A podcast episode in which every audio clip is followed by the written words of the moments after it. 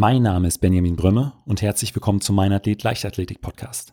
Mein heutiger Gast ist die Kurzsprinterin Sophia Jung. Sophia hat in diesem Jahr bei der U23 EM zum einen Silber über die 200 Meter geholt und dabei nebenbei einen 49 Jahre alten Rheinland-Pfalz-Rekord gebrochen. Zum anderen holte sie mit der Staffel die Goldmedaille nach Hause. Wir haben uns im Interview unter anderem über Neuroathletiktraining, Mentaltraining und über harte Tage im Aufbautraining unterhalten so viel Spaß und waren noch gar nicht verbissen in irgendwelche Leistungen, die wir da abrufen sollten, sondern haben einfach Bock gehabt, zu viert Leistung zu bringen und einfach uns auf das ja, zu verlassen, was wir im Training, immer im Staffeltraining gezeigt haben. Und dass das dann noch sogar noch mit einem Weltrekord gekrönt wurde, das ist bis heute einfach Gänsehaut pur. Also es hätte ja niemals gedacht, dass vier Mädels in der U20, vier deutsche Mädels einen Weltrekord laufen.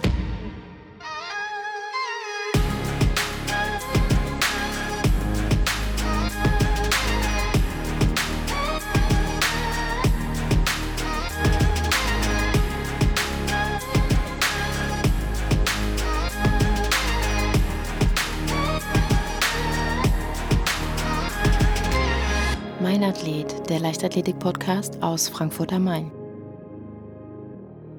Herzlich willkommen, Sophia. Hallo. Ja, Sophia, wir haben äh, das Interview heute Abend an einem, was ist heute? Mittwochabend, 21 Uhr, nehmen wir das Ganze auf. Du kommst vom Training, eben war noch die NADA auch bei dir, ähm, ja. also mitten im Leben einer Leistungssportlerin.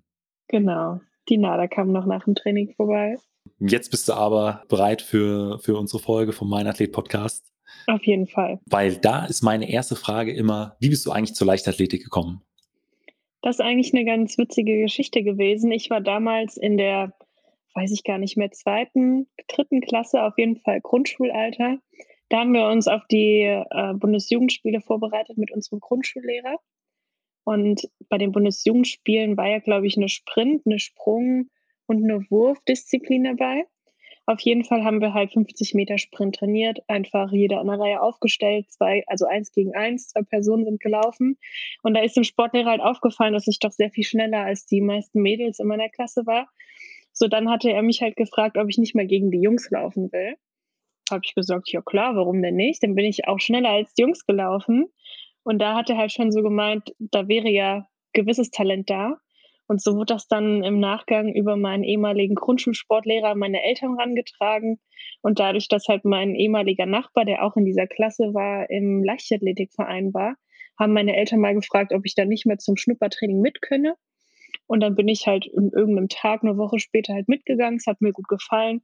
Ich wurde in dem Leichtathletikverein halt angemeldet von meinen Eltern und habe dann mit der Kinderleichtathletik begonnen und bin bis heute dem Sport noch treu geblieben, wie man sieht.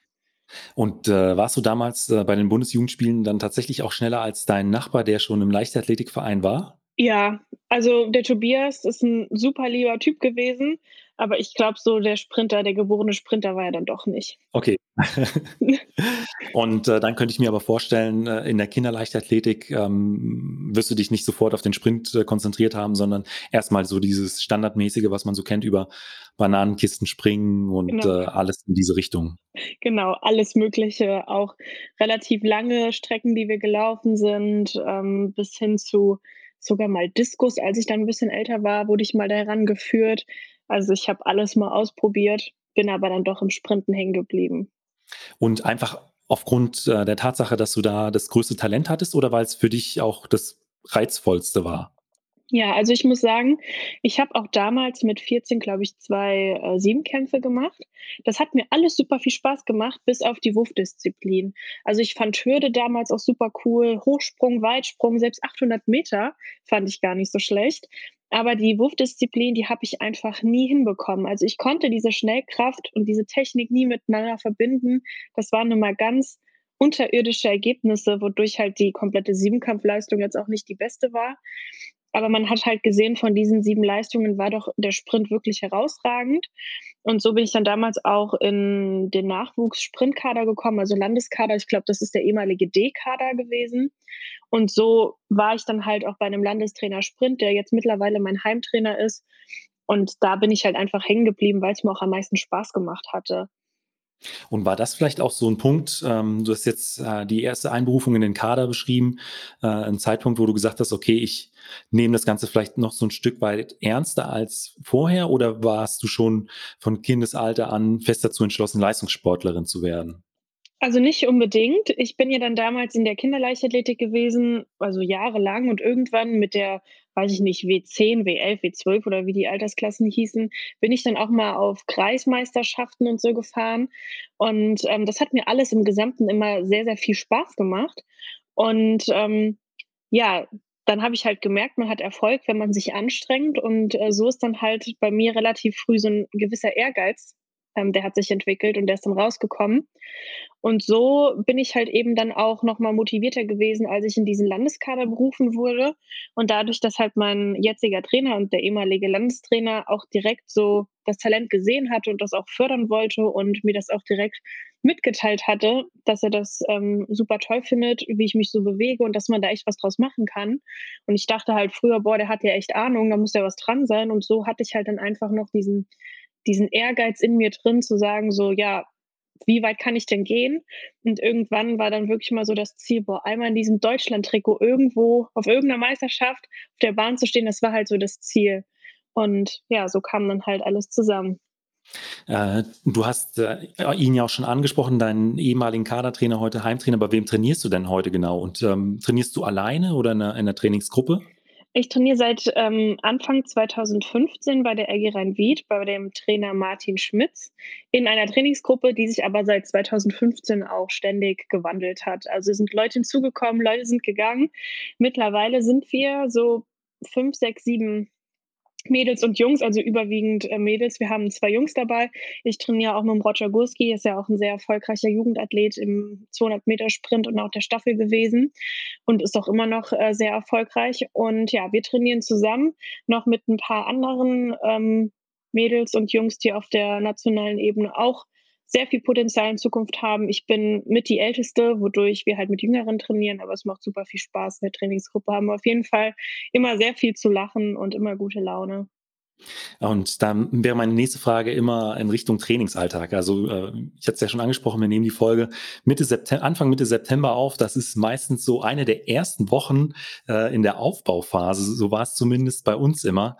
Ähm, wie sieht denn bei dir momentan eine Trainingswoche aus? Also ich bin, sage ich mal, unglücklicherweise jetzt äh, schon wieder im Aufbau, weil ursprünglich hätte ich jetzt eigentlich noch ein paar Wettkämpfe gehabt. Aufgrund aber einer sehr hartnäckigen Erkältung Mitte August haben wir dann unser ganzes Konzept nochmal ein bisschen umgestellt und haben halt gesagt, ja gut, dann kurieren wir das jetzt langfristig aus und gehen dann direkt schon Ende ähm, August, Anfang September in Aufbau. Das heißt, aktuell befinde ich mich in der zweiten Woche im Aufbau, ähm, stand jetzt sehr viel Muskelkater. Das gehört aber dazu, ist aber auch irgendwie geil. Also ich glaube, jeder Leistungssportler kann das verstehen. Irgendwie ist das super nervig, aber hat auch irgendwas Gutes an sich. Ähm, aktuell trainiere ich halt sechsmal die Woche, bin einmal die Woche beim Physiotherapeuten, einmal die Woche beim Osteopathen, mache zu Hause individuell ein bisschen Mentaltraining und Neuroathletiktraining, so wie es halt eben in meinen Wochenplan reinpasst. Eine Trainingseinheit hat momentan einen Umfang von gut zwei Stunden. Und ähm, aktuell befinde ich mich auch noch äh, im Studium der Landespolizei Rheinland-Pfalz, habe momentan ein Praxissemester, wodurch ich aktuell auch noch im Schichtdienst arbeite, was das Ganze ein bisschen schwieriger gestalten lässt. Also schon einen vollen Terminkalender. Kann man so sagen, ja. Die, äh, der Muskelkater kommt äh, besonders äh, aufgrund welcher Trainingseinheiten? Ich kann mir vorstellen, das ist jetzt noch sehr breit aufgestellt. Ähm, mhm. Kraftausdauer wird genau. mit Sicherheit mit dabei sein. Ja, ähm, einfach durch das Krafttraining. Im Sommer trainieren wir ja sehr wenig Kraft, also wenn dann nur Schnellkraft, das äh, heißt schnelle Bewegungen, schnelle Übungen mit sehr wenig Gewicht.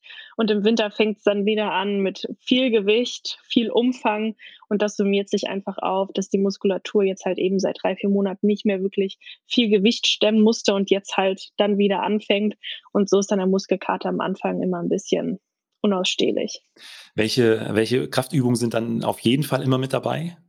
Also in jedem Fall ähm, beim Krafttraining sind immer mal so ein paar Basics, ne? also so allgemeine Athletik mit eigenem Körpergewicht, ob das jetzt Klimmzüge sind, Liegestütz, irgendwelche Bauchmuskelübungen mit 5 Kilo Scheiben Unterstützung oder halt an einem Seilzug ein paar Übungen für die Adduktoren und Hüftbeuger. Das ist so ein Standardprogramm, ein bisschen was mit Petsyball. Und dann das äh, Langhandeltraining. Ähm, da machen wir ein paar Aufsteiger, Kniebeugen, einbeinig, beidbeinig, halbe Kniebeugen, tiefe Kniebeugen, also ganz unterschiedliche Facetten. Ein bisschen was für die ischiokrale Muskulatur ähm, umsetzen, anreißen, also was. Ganz es wird nicht langweilig im Training. Nee, auf jeden Fall vor allen Dingen nicht im Krafttraining. Ich weiß, dass ihr im Kraftraum in Neuwied auch ein spezielles Gerät habt für die Beuger, um ja. die zu trainieren. Genau, ähm, diese Sprintkraftmaschine meinst du? Ja, richtig. Ja. Äh, mhm. Die konnte ich Anfang des Jahres mal ausprobieren. Ähm, unglaublich brutal, muss ich sagen. Also man unterschätzt das, wenn man das so sieht. Äh, spielt das bei euch im Training auch eine Rolle oder? Ja. Ähm, ja? Ja, auf jeden Fall. Also entweder machen wir das kombiniert mit Sprinteinheiten, dass wir erst auf der Bahn ein paar Sprints machen und dann am Ende nochmal in die Sprintkraftmaschine gehen für ein paar Sätze, oder wir integrieren es halt dann direkt im Krafttraining mit. Aber ja, es ist ein fester Bestandteil und ich muss auch zustimmen, wenn man das äh, das erste Mal macht, das ist durchaus äh, sehr schwierig. Äh, bis unmöglich. ähm, du hast es ja auch eben angesprochen, ähm, mhm. dann zu Hause äh, machst du auch noch Neuroathletiktraining. Ähm, ich hatte mal eine Folge aufgenommen mit, äh, mit dem Neuroathletiktrainer Lars Lienert. Mhm. Ist es im Prinzip nach, nach diesem Prinzip, dass du dich genau. da auf genau. bestimmte Sachen konzentrierst? Genau, ja. Also mein ähm, Neuroathletiktrainer, der auch zugleich mein Osteopath ist, der hat auch ähm, die Fortbildungen beim Lars gemacht und arbeitet auch anhand seiner Bücher und seinen Prinzipien. Und ich habe mir das jetzt vor gut einem Jahr mal angehört mit ihm und habe das mal ausprobiert und habe gemerkt, dass das schon echt ganz interessant ist, auch dieser Gedanke, der dahinter steckt und habe das jetzt immer mal wieder letztes Jahr schon im Aufbautraining und in der Saison und bei vereinzelten Wettkämpfen auch schon angewendet, halt eben die Übungen, die für mich, für meine Stabilisierung der rechten, linken Körperhälfte und generell der Stabilisierung des Körpers einfach notwendig sind, habe ich halt eben angewandt und ich muss sagen, ich denke, das ist langfristig echt ein sehr wichtiger Bestandteil im Training. Ist auch wirklich ein interessantes Thema. Ähm, jeder, der die Folge bisher noch nicht gehört hat, ich werde das Ganze auch nochmal in den Shownotes äh, verlinken. Ähm, es geht im Prinzip darum, ja, die, äh, das Gehirn, äh, im Gehirn bestimmte Reize zu setzen, um äh, dann, wie kann man es am besten beschreiben in drei, vier Worten, ähm, ja, den Bewegungsapparat oder ähm, ja, die, die Bewegungsabläufe, neue Bewegungsabläufe leichter zu erlernen. Kann man es mhm. am besten so beschreiben? Ja, genau. Und auch durch verschiedene Übungen einfach Gleichgewicht ähm, irgendwie ein bisschen besser zu erlernen und generell halt einfach den Körper zu stabilisieren, Disbalancen im Körper auszugleichen. Das hat schon sehr viele unterschiedliche ähm, Ansätze. Und ähm, ja, auch die Augenkoordination, was man nicht alles hat mit peripherem ja. Sehen und auch was auch das, die Konzentration, die noch da dazu spielt. Also schon sehr interessant. Absolut. Ähm, aber schauen wir mal auf das Training jetzt so kurz vor einer Saison, also wenn es dann wirklich schnell wird. Was ist denn da so eine, eine Trainingseinheit, ähm, bei der vor, äh, äh, ja, vor dem Training schon so oder im Training ein bisschen Wettkampffeeling aufkommt? Also vielleicht auch so eine Standortbestimmung vor einem wichtigen mhm. Wettkampf? Also das ist bei mir so eine richtige Hassliebe und zwar sind das Tempoläufe. Auf der einen Seite finde ich Tempoläufe super geil, weil man wirklich am Ende des Tages wirklich gespürt hat, man hat wirklich was gemacht, man hat wirklich was geleistet, man ist wirklich komplett fix und fertig. Aber auf der anderen Seite ist das immer wieder jeden Morgen, wenn man dann ins Training fährt, an dem gewissen Tag, wo man halt eben Tempoläufe macht, so eine kleine Überwindung. Oh, aber eigentlich hat man doch keine Lust und es wird anstrengend und die ganzen Schmerzen in den Beinen und ah, das ist wirklich äh, so eine richtige Hassliebe bei mir. Aber wenn ich wirklich so kurz vor der Wettkampfsaison stehe und wir wirklich auch eine Standortbestimmung machen wollen, dann rennen wir oft mal Tempoläufe, entweder 180, 150, je nachdem, entweder beide Strecken halt maximal. Natürlich auch an einem Tag, wo wir hoffentlich gutes Wetter haben. Ähm, ja, und gucken halt einfach, was so die handgestoppte Zeit ergibt. Und da kommt schon immer so ein bisschen Wettkampffeeling auf. Das ist auch immer so der Moment, wo ich dann schon so ein paar Klamotten ablege, im Sport-BH, so ähnlich anlehnt an unsere ähm, Vereins- und Wettkampftrikots halt laufe, damit ich halt so ein bisschen das Feeling bekomme. Also das spielt dann auch schon so ein bisschen damit rein, dass äh, die in Richtung Wettkampfkleidung. Äh, genau, äh, ja. Und die äh, zwischen 180 und 150 Meter Sprint, äh, 15 Minuten Pause oder? Ja, genau. Also das kommt dann hin. Also es, mein Trainer schreibt mir natürlich immer Trainingspläne und schreibt auch immer Pausenzeiten drauf. Wobei das aber auch immer wirklich tagtäglich von meinem Trainer nochmal mit mir bequatscht wird. Wie ist denn die Verfassung heute? Wie hast du geschlafen? Wie geht's dir? Können wir das heute so durchziehen? Müssen wir was ändern? Und je nachdem, wie die Zeiten dann waren, die ich gelaufen bin, also wenn ich jetzt sehr, sehr gut gelaufen bin, dann überlegen wir überhaupt, ob wir noch das, das zweite Läufchen dann machen, ähm, um auch einfach eine Verletzungsgefahr einfach äh, zu beseitigen und äh, zu verhindern. Und ähm, anhand dieser Zeit guckt er dann, dann machen wir jetzt drei, vier Minuten Pause länger ähm, oder lassen wir das halt eben dabei. Aber 15 Minuten ist schon, schon ein guter Anhaltspunkt, ja. Und ähm, nutzt du, ähm, weiß ich nicht, irgendwelche äh, Tracker, um deine Ermüdung so ein bisschen auch äh, ähm, fest oder, oder zu ermitteln. Es gibt ja, weiß ich, von Fitbit oder von, von Apple, von Garmin verschiedenste Uhren, die auch so ein bisschen den Ermüdungszustand errechnen sollen oder ja, also ähm, zumindest hab, so in, Indizien dafür geben. Ja, also ich habe auch so eine Uhr, die ist von Polar. Ähm, die ist ganz okay, aber die benutze ich halt eher nur so ein bisschen, um annähernd meine äh, Herzfrequenz ein bisschen zu kontrollieren. Ich trage die Uhr halt eben am Handgelenk. Da ist jetzt, finde ich immer, der Puls nicht unbedingt so äh, genau. Da müsste man, wenn schon, einen Brustgurt oder so anziehen. Aber das finde ich immer schon ganz gut, um zu gucken, so, oh, war die Pause jetzt zu kurz oder zu lang? Und wir aus dem Deutschen Leichtathletikverband haben ja auch diese Monitoring-App zur Verfügung gestellt bekommen. Da müssen wir ja oder können, das ist keine Verpflichtung, jeden Morgen ein paar Fragen beantworten. Das ähm, ist dann inhaltlich sowas wie, wie haben Sie heute geschlafen? Welche Muskelermüdung spüren Sie? Dann haben wir halt Felder, die wir auswählen können. Wir haben gut geschlafen, haben normal geschlafen, haben schlecht geschlafen. Und ähm, das wird dann an unseren Bundestrainer und an unseren Hallentrainer gesendet. Und dieses System guckt dann und gibt irgendwann Warnmeldungen, wenn wir zum Beispiel anhand des Systems zu wenig geschlafen haben oder wenn wir einfach ein bisschen zu erschöpft sind. Und das geht dann halt jeden Morgen an meinen äh, Trainer. Und der hat mich tatsächlich auch schon ein paar Mal darauf angesprochen, ob ich nicht zu müde sei, weil ich zu wenig geschlafen hätte. Das ist dann auch immer so ein Indikator. War jetzt bisher eigentlich immer eine ganz positive Erfahrung, die ich mit dieser App gemacht habe. Aber ich muss auch ehrlich sagen, auch ohne diese App würde ich trotzdem jeden Tag mit meinem Trainer reden und sagen, wie es mir geht und ob ich mich gut fühle oder ob ich heute eine Pause brauche oder was auch immer. Weil gerade bei diesen wirklich schnellen Einheiten, da ist ja die äh, Regeneration das A und O. Also wenn ja. ich schon ermüdet in, ins Training gehe, kann ich zum einen nicht die Geschwindigkeiten, die Zeiten abrufen ja. und zum anderen, wie du sagst, äh, ist dann auch das Verletzungsrisiko extrem hoch. Also ja, genau. da ist bei dir also so das Mittel der Wahl. Also du äh, schließt dich immer äh, sehr viel kurz mit deinem Trainer plus dann eben noch die, ähm, wie nennt sich die App vom DLV? Monitoring heißt die. Monitor ah, Monitoring-App, okay. Genau, ja. Ich weiß gar nicht, seit wann wir die haben, seit 2019 oder das, oh, das will ich jetzt gar nicht, ich weiß gar nicht, ja, wann wir, ja. seit wann wir die App haben.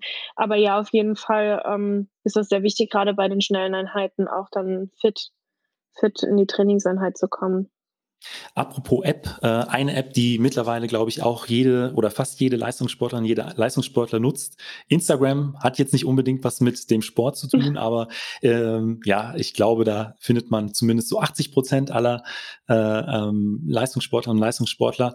Ähm, Inwiefern spielt das denn bei dir eine Rolle? Also schaust du dort auch ab und zu mal, was deine äh, Konkurrentinnen so machen oder ähm, ist, blendest du sowas äh, komplett aus und ähm, teilst einfach äh, Trainingseindrücke einfach von dir? Also ich folge schon sehr vielen Leichtathleten und auch vielen Sprinterinnen, einfach weil man sich ja auch gut kennt und viel Zeit zum Trainingslager grundsätzlich miteinander verbringt oder bei internationalen Einsätzen. Unter anderem sind da ja auch echte Freundschaften entstanden.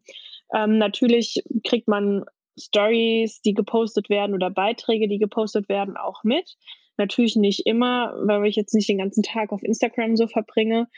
Aber manchmal guckt man schon so, oh, schon länger nichts mehr von dem Athlet gehört oder von dem, guckt man mal, ob sie was gepostet haben. Aber dass ich mich jetzt tatsächlich damit äh, richtig auch mental so aufhalte mit, oh, die hat ja heute schon dreimal trainiert oder hat heute das gegessen, vielleicht müsste ich das auch mal machen. Also, dass man dann so unterbewusst anfängt zu vergleichen, mache ich überhaupt nicht. Ähm, das ist, ist mir echt ganz gleich. Könnte es auch ein Stück weit an dem äh, Mentaltraining liegen, was du auch machst? Ja, also ich glaube, das ist ja so ein ganz natürlicher und menschlicher Prozess, dass man irgendwie sich miteinander vergleicht. Also das habe ich bei mir auf jeden Fall früher, auch als ich noch ein bisschen jünger war, festgestellt, dass man sehr oft miteinander vergleicht und sich dann am Ende durchaus auch mal schlechter fühlen kann, weil man so denkt, so, hm, die hat aber das mehr als ich und jenes und dieses. Was natürlich jetzt so, als ich ein bisschen erwachsener wurde, ähm, auch gemerkt habe, dass das totaler Schwachsinn ist, sowas zu machen. Und natürlich spielt das Mentaltraining da auch einfach eine große Rolle, weil wenn ich jetzt von einem richtig wichtigen Wettkampf stehe, ähm, muss ich mich nur noch auf mich konzentrieren und auf mich fokussieren und gucken, was ich mache und nicht mehr zu arg nach links und rechts zu gucken. Und ähm, das habe ich über die Jahre auch gelernt. Und ich glaube, dass das eben auch dazu beigetragen hat, dass ich die Einstellung heutzutage so habe. Wie sieht denn dann so eine Routine vor einem wichtigen Wettkampf bei dir aus? Also bei mir ist es grundsätzlich so, dass ich äh, morgens halt gut frühstücke, weil ich halt eher so der Mensch bin, der in einem Wettkampf nicht mehr ganz so viel essen kann. Es kommt natürlich auch immer ein bisschen drauf an, wie die Laufzeiten ähm, oder wie weit die Laufzeiten voneinander weglegen. Aber es beginnt erstmal mit einem richtig großen und hoffentlich leckeren Frühstück. Wir sind ja oft in, Hotels, wo wir uns da ein bisschen anpassen müssen. Und dann geht's ähm, relativ früh vor einem Wettkampf zu mir auch ins Stadion, weil ich will da keine Hektik haben, dass ich dann irgendwie im Auto Panik habe, oh, wenn wir jetzt im Stau kommen, dann komme ich nicht mehr rechtzeitig zu meinem Start oder so. Das heißt, wir fahren immer entspannt äh, ins Stadion. Und dann ist es bei mir so, dass ich immer erstmal so ein bisschen rumgehe, dass ich mir so ein bisschen die Beine vertrete und dann packe ich mir auch eigentlich direkt schon Musik auf die Ohren und versuche mich durch meine Wettkampfmusik, so wie ich das immer nenne, halt so richtig in meinen Wettkampfmodus zu bringen. Ja, und dann geht halt das ganz normale Aufwärmen und diese Aufwärmroutine, so wie ich es auch im Training habe, halt dann los. Und das ist halt so meine Wettkampfroutine. Welche drei Lieder waren äh, dieses Jahr in der Playlist äh, bei der U23 EM? Ähm, da muss ich jetzt mal gerade auf mein Handy gucken, weil die Playlist, die ist ein bisschen größer. Ich habe die auch nicht alle so im Kopf, wenn ich ehrlich bin. Aber mein absolutes äh, Lieblingslied von meinen Wettkampfliedern ist auf jeden Fall Kampfgeist von Contra K. Also ich bin eigentlich gar nicht so, so der Deutsch-Rap-Typ oder generell der Rap-Typ, aber ich finde die Message in diesem Lied einfach cool. Die bringt mich immer direkt so auf mein Kampflevel um ja. das mal so auszudrücken. Ähm, dann fand ich ähm, auch noch ganz gut äh, alles, was ich habe. Das ist auch so ein, so ein Motivationslied. Und dann äh, muss ich auch schon sagen, sind die anderen eher so ein bisschen einfach nur, ich weiß gar nicht, wie man das nennt, instrumentale Lieder, wo nicht so viel, wo einfach nur instrumentale Klänge ja. aneinander gereimt ja. sind, ohne viel Text. Weil wenn ich jetzt einfach eine ganz normale Playlist, die ich halt zu Hause höre, im Wettkampf hören würde, ähm, verbinde ich manchmal mit den Liedern was ganz anderes, vielleicht auch ein paar okay. private Ereignisse oder so. Und deswegen will ich, wenn ich Lieder mit Text höre, dann motiviert dadurch werden. Und diese Lieder höre ich tatsächlich auch immer nur entweder im Training oder im Wettkampf. Privat okay. will ich mit jetzt nicht anmachen. Ähm, das habe ich auch über meinen Mentaltrainer gelernt. Ja. Das dass du die einfach mit, äh, also Kampfgeist ist das und alles, was ich habe, dass du die mit genau. äh, Wettkampfsituationen äh, in, einfach ja. in Verbindung bringst. Und, und ja? Und mittlerweile ist das so, wenn ich die Lieder halt höre, dann bin ich direkt so in, in diesem Modus halt auch drin. Also ich verbinde das dann auch direkt unterbewusst so mit dieser Konzentration und diesem Fokussiertsein, was ich dann auch brauche für einen Wettkampf. Also das ist eigentlich schon ganz cool. Und würdest du dann sagen, dass du im Wettkampf deine Motivation eher aus einer möglichst schnellen Zeit oder eher aus einer guten Platzierung äh, ziehst. Also dass man, oder dieser Zweikampf oder Mehrkampf, äh, mhm. Frau gegen Frau, oder dass es dann, dass du dich wirklich nur auf, eine, auf die Zeit konzentrierst? Das würde ich beides eher verneinen.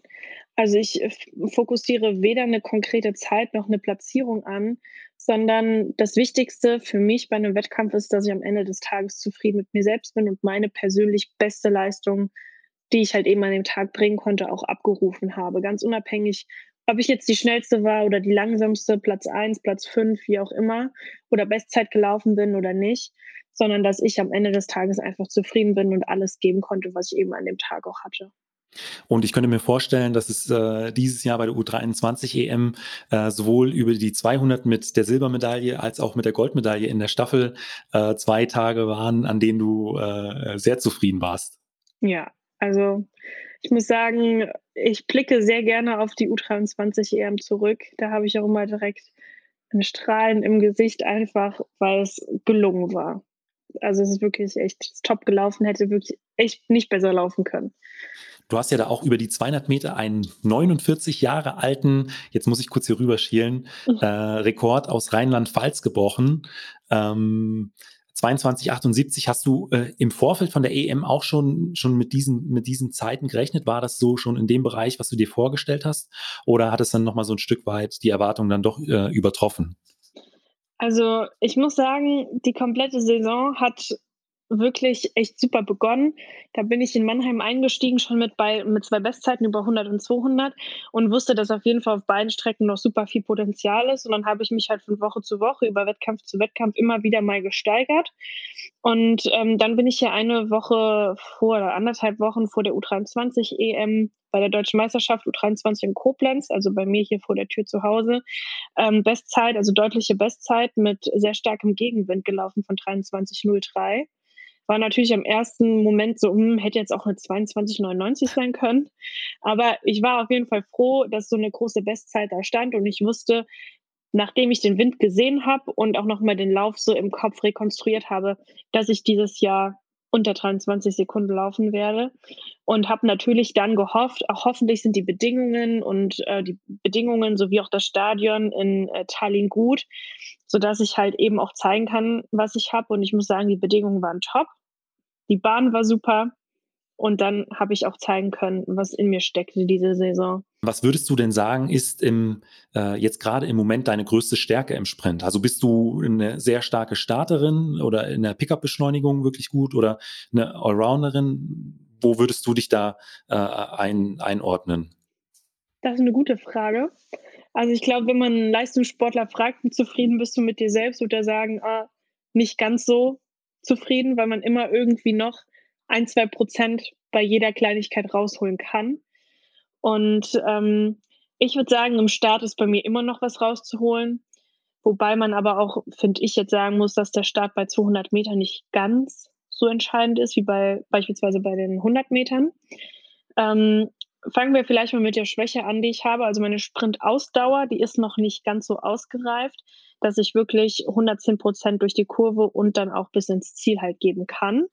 Das ist aber auch ähm, mir und meinem Trainer bewusst. Das ist auch gewollt so, weil wir halt in der, gerade noch in der Jugend, jetzt bis hin zu Ende der U23, ähm, eher die Beschleunigung und die äh, Sprintfähigkeit und diese Spritzigkeit trainieren wollten, um die Sprintausdauer jetzt im Nachgang als in Anführungszeichen ältere Athletin äh, auszubauen. Was ich aber, glaube ich, ganz gut kann, ist die Kurve.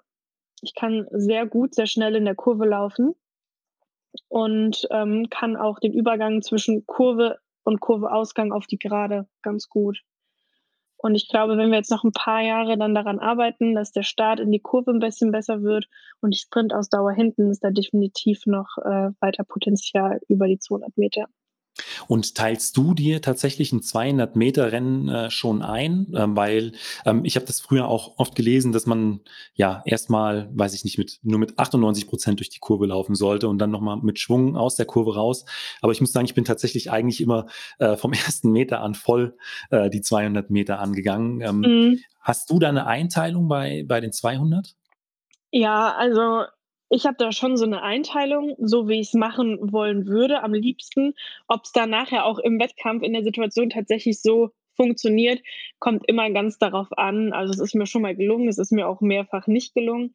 Bei mir ist es auch so, dass ich mich äh, durch die Kurve ganz, ganz, ganz klein bisschen schone, sodass ich hinten raus ein bisschen kontrollierter ins Ziel laufen kann. Weil bei mir ist es oft so, wenn ich zu schnell die Kurve angehe, bin ich hinten raus zu unkoordiniert und verfalle in eine ganz fürchterliche Sprinttechnik, wodurch ich mir richtig die Bremse reinhaue und richtig die Zeit versaue. Und wenn ich halt im Vorfeld mir ein bisschen Energie spare, da reden wir jetzt von ganz, ganz minimaler Energie nur. Und das ist halt eben auch so schwierig zu treffen, sodass es manchmal gut klappt und aber auch sehr oft in die Hose geht, sodass ich halt dann eben hinten raus viel koordinierter und technisch sauberer ins Ziel laufen kann. Und äh, du hast ja auch eben schon angesprochen, ihr wollt dann in den nächsten ja, auch noch so ein Stück weit an Start in die Kurve arbeiten. Äh, eine Frage, die ich an Kurzsprinterinnen und Kurzsprinter immer habe, ist, äh, wie stellst du eigentlich deinen Block ein? Also mit, äh, hast du ein Maßband dabei, ähm, stellst du mit den Füßen ein oder mit den Händen? Und ähm, mhm. wenn es jetzt um den Start in die Kurve geht, ähm, ich habe es immer, ich, ich habe immer versucht, den Startblock ähm, in so einem Winkel äh, auf die Bahn zu stellen, dass er möglichst weit irgendwann mal äh, die, die Kurve, die innere Linie schneidet oder äh, mhm. fast da dran geht. Ähm, mhm. Achtest du auch auf solche Details und ähm, bist du da penibel, was den Startblock ein, angeht oder siehst du das eher, ja, entspannt, probierst es aus und dann, dann, mhm. dann passt das schon?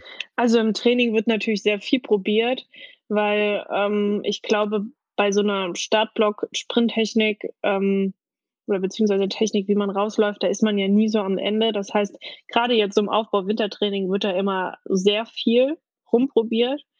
Ähm, und dann zur Saison hin wird halt geguckt, mit welcher sind wir denn am schnellsten gelaufen, mit welcher Technik oder mit welcher Startblock-Einstellung fühle ich mich am wohlsten. Grundsätzlich stelle ich meinen Startblock immer mit einem Maßband ein, weil das für mich immer ein bisschen genauer ist. Allerdings muss ich auch dazu sagen, dass bei vielen internationalen Meisterschaften gar nicht die Möglichkeit besteht, ein Maßband mit in den Innenraum zu nehmen. Dann steht man natürlich vor einem Problem. Und ähm, da ist es bei mir so, dass ich im Vorfeld immer abchecke, ob wir halt das Maßband mitnehmen dürfen oder nicht. Und wenn wir es nicht mitnehmen, dann bin ich halt im Warm-up äh, ähm, so präpariert, dass ich halt immer mein Maßband dann auf dem Boden auslege und dann gucke, wie viel Füßchen und wie viel Finger ich dann brauche pro Seite, damit ich halt eben auch die richtige Startblock-Einstellung habe. Aber im Normalfall, gerade auch bei nationalen Wettkämpfen, habe ich immer das Maßband mit dabei. Über die 100 Meter bin ich sehr penibel mit der Startblock-Einstellung, weil ich die Erfahrung gemacht habe, da muss es auf einen Millimeter genau passen. Wie ich eben auch schon gesagt habe, 200 Meter, da ist mir persönlich der Start jetzt noch nicht ganz so wichtig, ähm, sodass ich da halt jetzt nicht immer so ganz genau bin. Also natürlich bin ich da nicht so schludrig und sage, ach ja, auf der einen Seite habe ich jetzt mal fünf Zentimeter mehr als sonst. Nee, natürlich nicht. Ähm, aber da ist es jetzt nicht so, dass ich noch fünfmal nachmesse, ob wirklich alles genau ist, sondern vielleicht nur dreimal. Und bezüglich der Neigung von meinem Startblock in der Kurve, das hängt ja auch immer ein bisschen davon ab, welche Startbahn ich dann habe. Also beispielsweise, wenn der Kurvenradius sehr weit ist, dann muss ich dementsprechend, also sprich, ich bin auf Bahn 7, Bahn 8, Bahn 6, muss ich ja auch mehr, also desto größer die Bahn oder der Bahnradius wird, desto schräger muss ich den Startblock ja auch hinstellen. Ich bin aber immer eher ein bisschen vorsichtiger, was das angeht ich versuche schon dann gerade aus dem Startblock zu laufen, wenn du weißt, was ich meine. Ja. Aber nie so, dass ich ganz nah an der Innenlinie bin, weil wenn wir auf die Innenlinie treten, dann sind wir disqualifiziert. Ne? Das ist natürlich auch nicht super, sollte auch nicht das Ziel sein, sodass ich da mal ein bisschen aufpasse, dass ich zwar schon gerade aus dem Startblock gehe, aber jetzt nicht auf volles Risiko gehe. Gibt es bei den 200 eine Lieblingsbahn? Ja, also ich laufe ganz gerne so Bahn 5. Das hat sich auch jetzt in Tallinn gut rauskristallisiert. Das ist eine gute Bahn. Da finde ich den Kurvenradius gut. Bahn 5 mag ich. Und ähm, gibt es eine Strecke, die du favorisierst? Also bist du eher die äh, 200 Meter Sprinterin vom Herzen her oder eher die, die 100 oder vielleicht sogar 60 Meter Sprinterin? Ganz klar 200 Meter. Ja. Das ist einfach, es macht mir am meisten Spaß. Es ist auch immer so ein bisschen die Herausforderung. Ich muss sagen, 100 Meter ist halt so nicht ganz so anstrengend wie die 200 Meter. Wie gesagt, bei 200 Meter, da muss man immer hinten raus gucken, dass man die Kräfte noch beisammen hat. Bei 100 Metern mache ich mir da gar keine Sorgen. Aber 200 Meter finde ich noch ein ganz klein bisschen anspruchsvoller. Und da sehe ich auch so ein bisschen die Herausforderung und, und finde das einfach auch geil, in der Kurve zu laufen und dann aus der Kurve raus macht einfach mehr Spaß als die 100. Und 60 Meter, die habe ich früher gar nicht gemocht. Da habe ich auch immer mit meinem Trainer diskutiert, warum muss ich denn 60 Meter laufen? Viel zu kurz, mag ich gar nicht. Aber ich muss sagen, jetzt so vier, fünf, sechs Wettkämpfe in der Halle, einmal im Jahr in, in, in der Wintersaison, macht schon Spaß. Ist kurz und knackig die Strecke. Äh, Thema Startblock ist beim Sprint immer sehr interessant und äh, in, seit diesem Jahr, ganz besonders seit den Olympischen Spielen, auch die Spikes. Also ähm, schon kurz vor den Spielen wurde es so ein bisschen thematisiert, aber nach den vielen, vielen Weltrekorden, die da gerade auch äh, über die Viertelmeile gefallen sind und auch die neuen Modelle, die man so gesehen hat, ähm, sind äh, die Spikes nach den Laufschuhen der letzten Jahre ganz schön in den Fokus gerückt. Mhm. Ähm, mit was für Spikes äh, läufst du und ähm, wie ist so deine Meinung zu diesem ganzen Thema? Also ich ähm, bin hier Puma-Athlet, sehr glücklicher Puma-Athlet, das ist ja mein Hauptsponsor und ich laufe dementsprechend mit den Tokyo Future ähm, Evo Speed, ich glaube so heißen sie, die Spikes, also das neueste Modell quasi von Puma, muss ich sagen, passt super zu meiner komischen Fußform. Also ich habe gar keinen Schmerz in diesem Schuh, der ist super leicht und ich komme bestens mit diesem Schuh klar. Und was das ganze Schuhthema angeht, also das ähm, fing ja vor Jahren schon an, so im Lauf- und Marathonbereich mit ein paar Modellen, dass man gesagt hat, mh, hm, die haben irgendwie so eine in Anführungszeichen Technik eingebaut, die doch irgendwie leistungssteigernd sind und ob das alles so erlaubt ist oder ob das jetzt nicht erlaubt ist und ob das schon in Richtung ähm, Schummeln und Betrug gehen würde. Da habe ich mir damals auch schon eigentlich keine Meinung gebildet, weil ich ehrlich sagen muss, ich habe von Laufschuhen und Langlauf sowieso schon keine Ahnung. Und ich konnte mir das kaum vorstellen, dass man einen Schuh anhat, den einen da so beflügelt. Ich denke, wenn der Läufer, der in dem Schuh steckt, nicht so viel drauf hat, dann kann die Leistung jetzt auch nicht durch einen perfekten Schuh so krass gemacht werden. Das kann ich mir jetzt nicht vorstellen. Und ja, natürlich, die Welt entwickelt sich weiter, wir werden immer digitaler, wir wollen uns generell immer weiterentwickeln und so ist es auch bei der Technik, was die Schuhe anbelangt. Und von daher schwieriges Thema auf jeden Fall.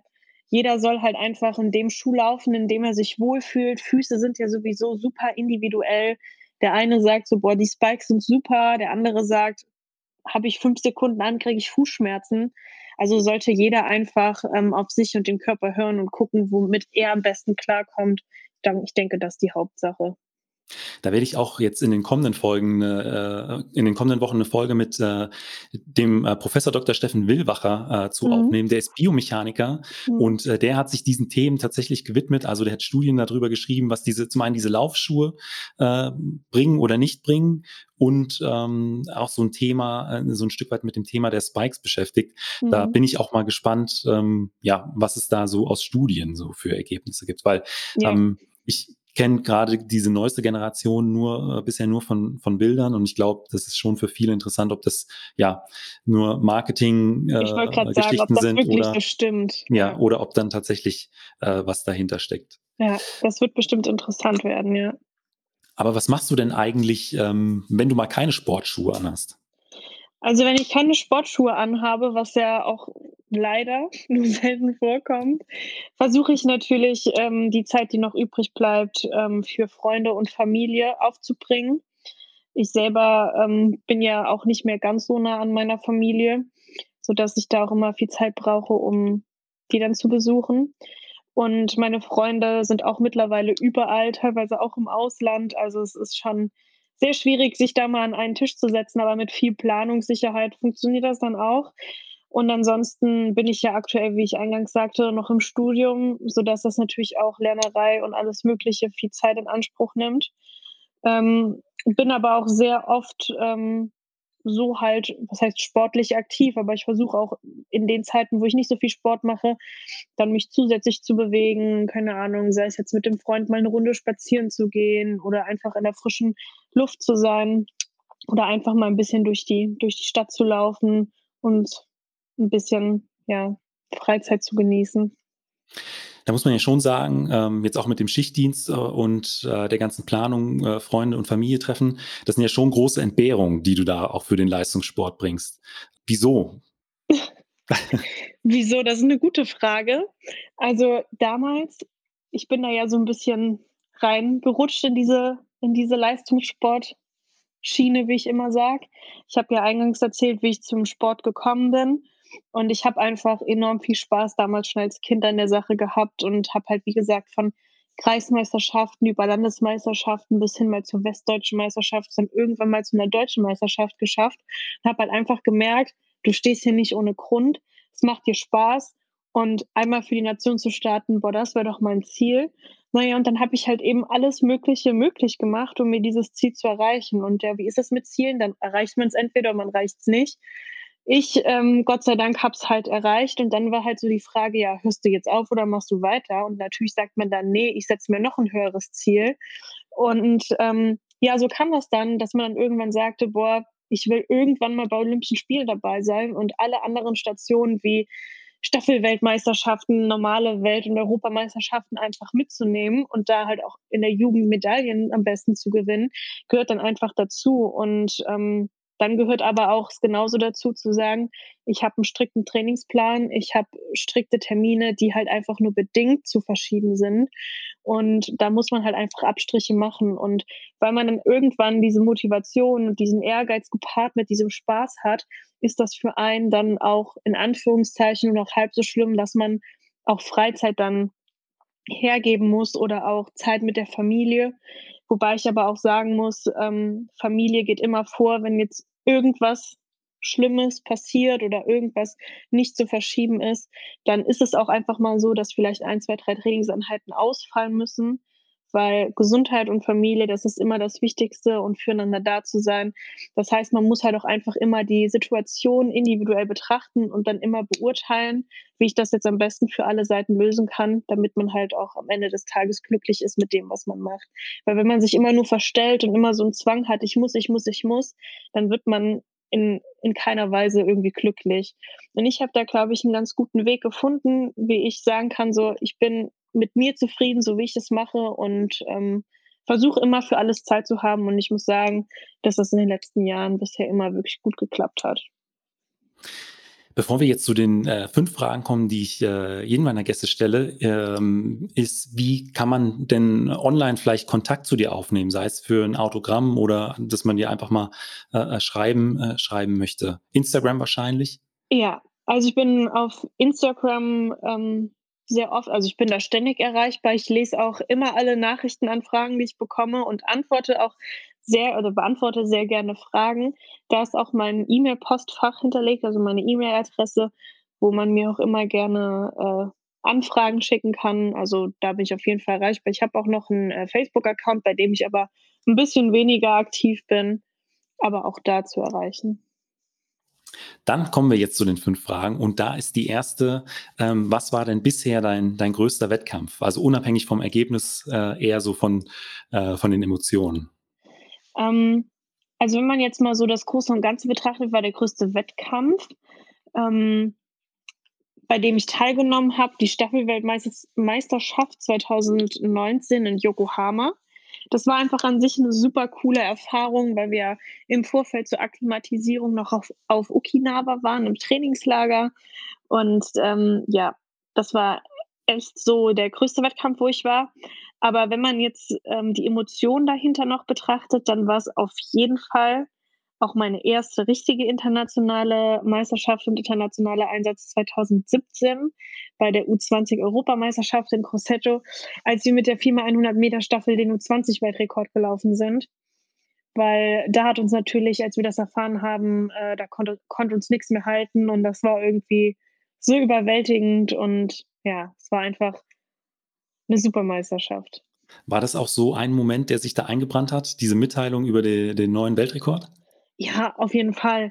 Also wir waren, wie ich immer sage, so gefühlt vier Dorfmädchen von nebenan. Wir waren ja alle gerade erst äh, 18 geworden, 17, 18 waren wir da und ähm, waren auch alle im Vorfeld bis auf Kisha, die war ja auch in der U16 ähm, und U18 schon sehr erfolgreich, noch nie wirklich auf internationalen Meisterschaften. Und wir haben uns auch oder verstehen uns bis heute alle auch noch so gut, hatten einfach so viel Spaß und waren noch gar nicht verbissen in irgendwelche Leistungen, die wir da abrufen sollten, sondern haben einfach Bock gehabt, zu viert Leistung zu bringen und einfach uns auf das ja, zu verlassen, was wir im Training, immer im Staffeltraining gezeigt haben. Und dass das dann noch sogar noch mit einem Weltrekord gekrönt wurde, das ist bis heute einfach Gänsehaut pur. Also es hätte ja niemals gedacht, dass vier Mädels in der U20, vier deutsche Mädels in Weltrekord laufen. Also das finde ich bis heute immer noch so überhaupt nicht greifbar äh, ja, das war wirklich einfach wahnsinnig. Nimmt man dann, glaube ich, auch als Motivation äh, in eine harte Vorbereitung, ja. wie sie momentan gerade stattfindet. Auf jeden Fall, ja. Und auf der anderen Seite zum Sport gehören ja natürlich nicht so nicht nur Höhen, sondern auch Tiefen. Was war denn vielleicht ein, weiß ich nicht, ein schwieriger Wettkampf und was hast du vielleicht auch aus, aus, aus diesem Wettkampf oder vielleicht auch aus einer Niederlage gelernt? Also ich bin ja jetzt seit 2015 in der Leistungssportschiene aktiv und da gibt es natürlich schon einige Wettkämpfe, die, die nicht so gelaufen sind, bei denen man im Nachgang enttäuscht war. Also am traurigsten war natürlich 2019 im Hallenwettkampf in Luxemburg, wo ich wirklich topfit an den Start gegangen bin. Also ich dachte, ich sei topfit, habe aber auch durch meinen Körper keine Signale bekommen. Ähm, und dann nach 30 Metern aus dem Startblock äh, so einen Schlag in meinen rechten Oberschenkelbeuger bekommen habe. Diagnose war dann letztendlich ein richtig fetter Muskelbündelriss wodurch natürlich 2019 auch erstmal so ein bisschen in den Sternen stand, ob ich überhaupt eine Sommersaison machen kann. Das war natürlich nicht, nicht ganz so schön. Und was mir immer noch so ein bisschen, ein bisschen, ja, negativ in Erinnerung geblieben ist, war 2016. Mittlerweile kann ich drüber lachen. 2016 ging es dann um die Nominierung und Qualifizierung für die U18 Europameisterschaft. Wo war die? Weiß ich gar nicht mehr. Auf jeden Fall ähm, bin ich die Norm noch nicht gelaufen, auch weil ich ein bisschen muskuläre Verletzungen im Vorfeld hatte und wusste jetzt, an dem Tag muss ich die Leistung bringen, sonst kann ich nicht mehr nominiert werden. Ich wollte über 200 Meter in den Start gehen, bin auch über 200 Meter in den Start gegangen, bin dann ins Ziel gelaufen habe mich aber wie immer nicht ins Ziel geschmissen, sondern bin gefühlt die letzten zwei Meter vom Ziel ausgelaufen. Auf der Anzeigentafel stand dann genau die Qualizeit, die ich brauchte. Alle sich schon super gefreut. Ich war auch schon so, oh mein Gott, wie cool, dass das geklappt hat. Und dann wurde die Zeit nach oben korrigiert. Nein. Das war super bitter. Also ich war dann damals, ne, also 2016 war ich 17, da war ich auch emotional in, dem, in der Situation noch nicht so gefestigt. Und oh, da war wirklich der Tag für mich gelaufen. Ich habe mich auch so drüber geärgert, weil ich halt eben auch den Fehler gemacht habe, dass ich doch nicht alles gegeben habe. Und ja, dann hätte von Anfang an halt auch die Zeit da stehen können. Das war super ärgerlich. Aber es gehört dazu. Aus den Situationen lernt man auch viel. Gerade aus Verletzungssituationen habe ich jetzt gelernt, dass man wirklich nie den falschen Ehrgeiz an den Tag legen sollte, sondern wirklich auf den Körper hören soll, weil der berechtigt Weise Signale sendet, wenn es einfach zu viel ist, dass man darauf hört und lieber mal eine Trainingseinheit oder einen Wettkampf auslässt, bevor man dann wieder acht Wochen danach Probleme hat. Das habe ich daraus gelernt. Und ähm, dass man halt auch nie aufgeben soll, dass es dazugehört, negative Erfahrungen zu machen, dass man da aber eher die Fehler zwar für einen Tag lang analysiert und sich darüber vielleicht auch einen Tag lang ein bisschen ärgern kann, aber dass man dann den Ärger am nächsten Tag in positive neue Energie halt wandelt, um dann noch stärker am nächsten Wettkampf dann dazustehen. Dann schauen wir noch mal ganz kurz aufs Training. Ähm, was ist denn da so eine Trainingseinheit oder ein Trainingsinhalt, auf den du dich ganz besonders freust? Auf was freue ich, freue ich mich ganz besonders? Also ich finde ähm, Kraftzirkel immer ganz cool. Den machen wir vermehrt im Aufbautraining. Da, weil das halt einfach so eine Kombination von vielen ähm, Segmenten halt ist. Ein bisschen Krafttraining, ein bisschen Sprint, ein bisschen Sprung, ein bisschen Zugwiderstandsläufe. Das finde ich immer ganz cool, weil halt in der Trainingseinheit so viel Abwechslung ist. Und wie ich halt vorhin gesagt habe, die Tempoläufe. Die finde ich zwar ja. auch super blöd, aber ich liebe die auch. Wie gesagt, das ist so diese Hassliebe. Und ähm, ich freue mich halt ein, ich freue mich einfach jede Woche darauf, mich dann mal zu quälen. Ich weiß und nicht wieso, das klingt ein bisschen komisch, aber ich mag es irgendwie. Ich ja, kann es gut nachvollziehen und äh, ich glaube, ähm, ja, sonst kann man keine gute Sprinterin und kein guter Sprinter werden, wenn man ja. äh, sowas auch äh, nicht ein Stück weit auch mag. Weil ich sag mal, ja. gerade diese harten Tempoläufe, wenn, wo man vielleicht auch im Vorfeld ein Stück weit auch Respekt vor der Einheit hat ja, und der Fall. Puls dann schon äh, vor dem ersten bei 130, 140 ist. Äh, wenn man das dann oh, hinter sich gebracht hat, kann man ja auch immer so ein Stück weit stolz auf sich sein. Und ich glaube, das macht dann auch immer so ein bisschen den Reiz aus. Aber auf der anderen Seite, was sind so Inhalte, ähm, von denen du genau weißt, die sind auch wichtig, aber, aber ich würde sie am liebsten aus dem Trainingsplan streichen. Ach, das sind immer so diese Grundlagen, diese Basics, die absolut dazugehören, die auch wichtig sind. Ich weiß es, aber die einfach wirklich ätzend sind ach, diese ganze Athletik-Sache mit äh, Stabi-Übungen und ach, das, dieses, dieses ganze Basic-Training oder Fußstabi. Fußstabi im Sand. Ja, also was halt oder Medizinballwürfe und was es da nicht alles gibt oder so Techniksachen wie Einbeinläufe oder so. Alles super wichtig, ja, kann ich verstehen. Es bringt nichts, Beine zu haben, wie, wie so ein Ochse, aber die Körpermitte nicht stabilisiert zu haben, kann ich alles verstehen. Gehe ich auch mit jedem Trainer mit, aber Spaß macht es trotzdem nur bedingt. Dann kommen wir jetzt zur letzten Frage und die ist, äh, was würdest du jüngeren Athletinnen oder deinem jüngeren Ich mit auf den Weg geben wollen? Also ich würde meinem jüngeren Ich mit auf den Weg geben, dass ich wirklich ähm, nicht zu verbissen an die Sache rangehe, sondern einfach immer auf die eigene Stärke zu vertrauen und immer fleißig an der Sache zu sein, seine Ziele realistisch zu verfolgen. Dazu gehört auch, sich realistische Ziele zu setzen und dann halt eben auch motiviert, konzentriert, fokussiert an der Sache zu arbeiten, weil dann wird man auch seinen Erfolg haben. Ich in der Vergangenheit, gerade als jüngerer Athlet, ähm, war oft manchmal zu, ja, zu verbissen und habe auch negative Ereignisse und Situationen im Sport immer vorangestellt. Ich habe dann immer gesagt, eine Sache hat nicht funktioniert, dann war direkt alles doof. So habe ich halt gedacht. Mit der Einstellung kommt man nicht weit, habe ich dann auch irgendwann gemerkt. Und das würde ich meinem jüngeren Ich beziehungsweise auch jüngeren Athleten mitgeben. Einfach negative Situationen mal für einen Tag negativ sein zu lassen, aber dann trotzdem immer versuchen, das Positive rauszusuchen, weil jede negative Situation hat auch immer mehrere positive Aspekte. Auch das musste ich lernen, auch äh, dank meines Mentaltrainers, der sehr viel Zeit für mich äh, da geopfert hat und aufgebracht hat, um mir das beizubringen. Aber ich denke, das ist auch einfach ein Lernprozess, der dazugehört. Sophia, vielen Dank für dieses Interview. Danke. Und das war es auch schon wieder mit der neuesten Folge vom Mein Athlet Leichtathletik Podcast. Wenn ihr Fragen an Sophia oder an mich habt, schreibt ihr oder mir einfach über Instagram oder per Mail. Und wenn ihr den Mein Athlet Leichtathletik Podcast unterstützen möchtet, könnt ihr über Steady Mitglied im Mein Athlet Supporters Club werden. Vielen Dank und bis zum nächsten Mal.